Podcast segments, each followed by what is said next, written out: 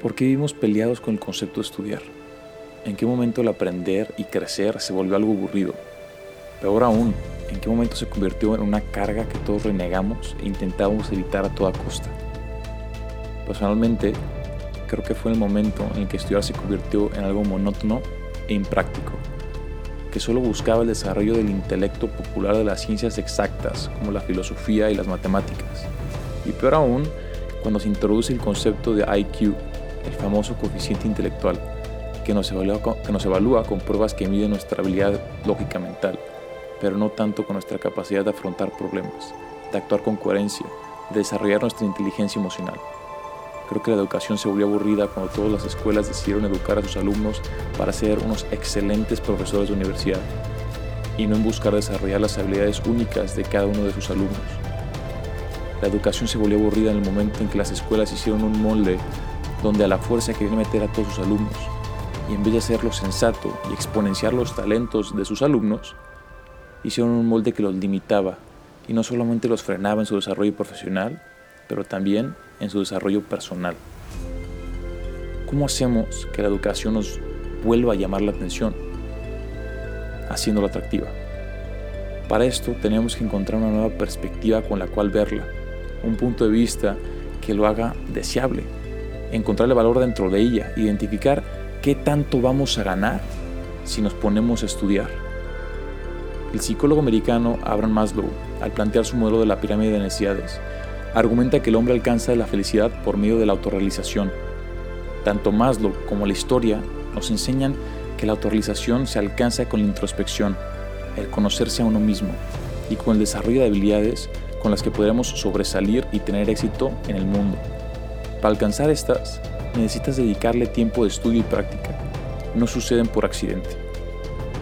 O sea que necesitamos educarnos para ser felices? Pues no necesariamente, pero definitivamente es un medio con el cual podemos alcanzar la felicidad. Y si cambiamos nuestra perspectiva al estudio y lo vemos como un esfuerzo que nos hará felices, lo más seguro es que de un día para otro nuestros sentimientos negativos hacia la escuela, las tareas y los exámenes cambien. Piensa, ¿cuántas de las metas que tienes las puedes lograr o las únicamente las puedes lograr a través del estudio? Si quieres ser un contador, un abogado o un doctor, todas esas profesiones requieren estudio. Pero bueno, si te quieres dedicar a ser un director de cine o un influencer, pues tienes que aprender a cómo se hacen las películas o cómo funcionan los mercados de redes sociales. Y déjame decirte que para eso se requiere estudio. El problema no está en la educación, el problema está en la manera en la que nosotros alumnos y docentes la vivimos. Con esta nueva perspectiva, si damos por hecho y sabemos que la educación es importantísima, no solo para pasar la siguiente materia, sino también para lograr nuestras metas personales, hay que preguntarnos lo siguiente. ¿Estoy satisfecho con las clases que estoy recibiendo? ¿Son el mejor medio para alcanzar mis metas y objetivos? ¿Cuántos de mis profesores creo que realmente son buenos? ¿Crees que lo que dicen es correcto y acertado? ¿Crees que tú, con un poco de esfuerzo, puedes igualar el aprendizaje que recibes en el salón de clases?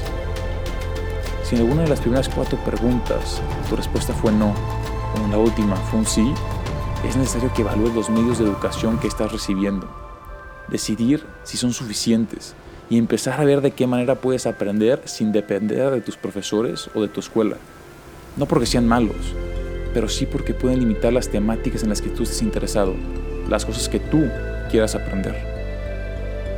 Por un momento dejemos a un lado la idea de la educación como un medio para cambiar el mundo, para llegar a la universidad o el siguiente paso en la educación profesional.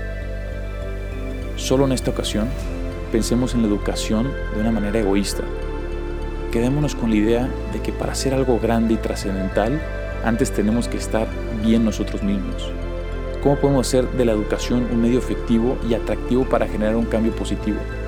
Lo ligamos a una meta. La usamos como una herramienta para alcanzar nuestros objetivos. Edúcate.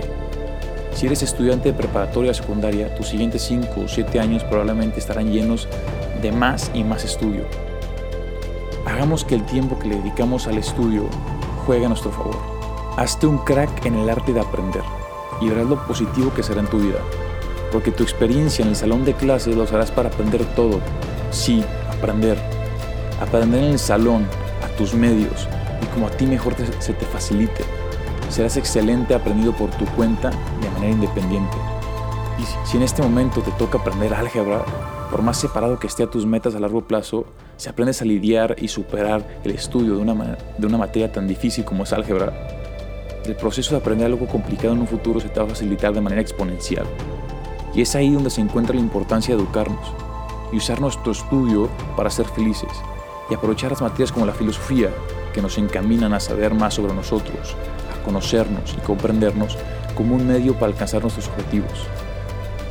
Antes de entrar a tu siguiente clase, antes de hacer tu siguiente tarea, antes de practicar eso que tanto te cala y te cuesta, pero sabes que tienes que hacer, pregúntate, ¿cómo puedo aprovechar esta situación en mi favor?